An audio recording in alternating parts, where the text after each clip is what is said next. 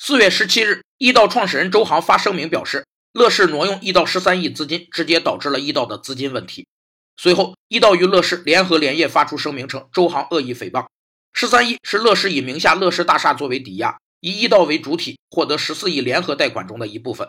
而后又有人指出，乐视以易道为主贷款方贷款，可能涉及信贷违规。不合理贷款是指因企业亏损、挤占挪用、物资积压、挂账损失、被超期拖欠的应收贷款。以及六个月以上预付贷款等占用的不合理贷款，以及违反信贷政策原则而发放的不合规贷款，银行根据自身统计数字抽查部分贷款单位，逐个分析企业资金平衡表，确定不合理贷款的范围，然后对重点企业调查落实不合理贷款数额，经核实为不合理贷款的企业将受到贷款制裁。虽然乐视表示挪用贷款是无稽之谈，但易道与乐视的资金问题早已天下皆知，估计银行的心里也是不平静的。